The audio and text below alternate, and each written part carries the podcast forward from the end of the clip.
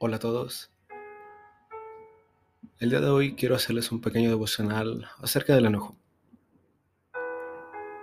Esta es una pequeña característica de Dios que en varios momentos podemos verlo en la Biblia, cuando Dios se enoja. Pero también vemos y sabemos que Dios es lento para la ira y grande en misericordia. Así que el día de hoy quiero leerles Efesios 4, 26 y 27. Airaos, pero no pequéis. No se ponga el sol sobre vuestro enojo, ni deis lugar al diablo. En otra versión dice, si se enojan, no permitan que eso los haga pecar. El enojo no debe durarles todo el día, ni deben darle al diablo oportunidad de tentarlos. Así que hoy te quiero decir que sí, te vas a enojar, va a suceder. Va a haber varios momentos en los que no va a dar más tu paciencia y te vas a enojar. Y el enojo es un estado emocional de uno mismo en el cual podemos caer por ciertas causas fuera de nuestro control.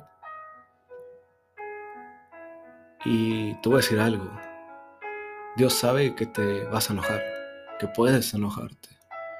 Por eso, sabiendo esto, nos dejó dicho eso de Efesios, que si quieres te lo puedo decir de otra forma, que cuando te llegues a enojar, no te dejes controlar por el enojo y vayas a cometer acciones incorrectas. Toma dominio propio y no dejes que ese estado emocional dure hasta el día siguiente. Arregla la situación. Enójate, se vale, pero no dejes que el enojo te controle. En esta vida vamos a pasar por muchos procesos. Vamos a vivir muchas experiencias, tanto buenas como malas.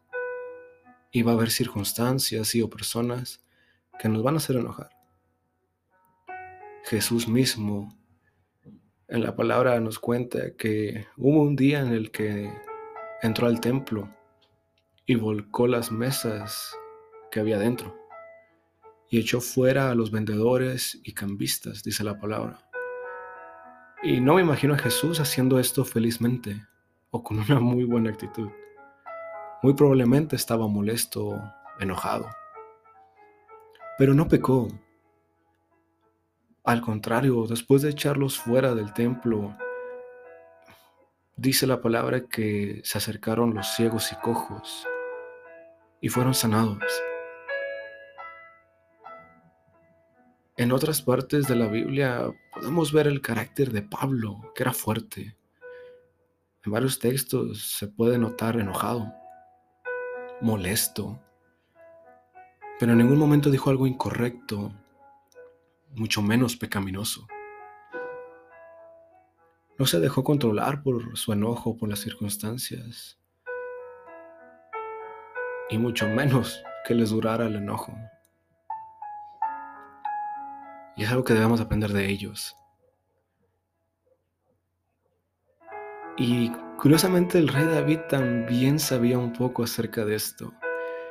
Y escribió un salmo, el Salmos 4, Versículo 4 dice el rey David, no pequen al dejar que el enojo los controle. Reflexionen durante la noche y quédense en silencio. Me llama la atención porque esto lo escribió David años antes de que viniera Jesús. Antes de que Pablo escribiera la carta a la iglesia de Éfeso.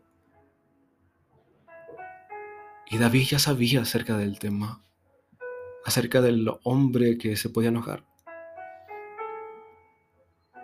Y David, en pocas palabras, en ese versículo decía que, que el enojo no los controle y que mucho menos pequen, reflexionen y guarden silencio.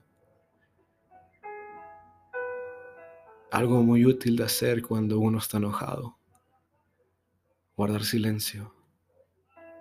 Reflexionar